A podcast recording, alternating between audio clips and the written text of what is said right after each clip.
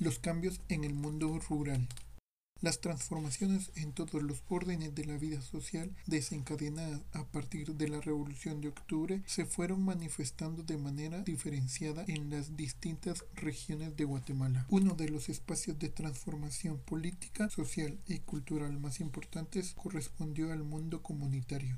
Desde finales del siglo XVI, los pueblos indígenas enfrentaron luchas por su sobrevivencia, en las que las comunidades como espacio socioterritorial para mantener y reproducir su vida material y cultural se convirtieron en la unidad política y social que posibilitaría su continuidad. Con la cancelación formal y oficial de toda forma de trabajo forzado, se aceleraron procesos de diferenciación económica y social. Resultaron favorecidos aquellos individuos y localidades con suficientes tierras para abandonar la economía de subsistencia y producir para el mercado interno. Las actividades comerciales se convirtieron también en una vía para salir del vínculo con la plantación.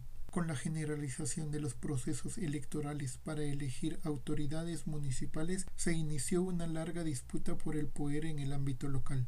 Este conflicto se dio principalmente entre los ladinos, que desde finales del siglo XIX controlaban el poder municipal y particularmente su vínculo con el Estado central y los indígenas. Posteriormente, en algunas localidades se constituyeron fuerzas políticas locales integradas por indígenas que compitieron por el gobierno municipal. El resultado fue el cambio en las relaciones de poder, sea porque los indígenas lograron el control de las alcaldías, sea porque se aliaron con líderes ladinos para tener presencia en las corporaciones o porque se hubieran atrevido a desafiar el poder tradicional. En adelante, los indígenas se convertirán en actores políticos. Las transformaciones políticas en el ámbito comunitario no estuvieron exentas de fuertes conflictos. En algunos casos, la contienda entre los partidos políticos por el poder municipal incorporó el conflicto entre ladinos e indígenas, que construyeron alianzas con partidos y líderes capitalinos para proteger sus posiciones u ocupar espacios. Los cambios en el mundo religioso, particularmente a las autoridades cívico-religiosas tradicionales, la costumbre, iniciaron un prolongado enfrentamiento religioso que se prolongaría en las siguientes tres décadas. Finalmente, los procesos de diferenciación económica contribuyeron también a la escisión de las comunidades. En las plantaciones, la movilización, organización y protesta campesina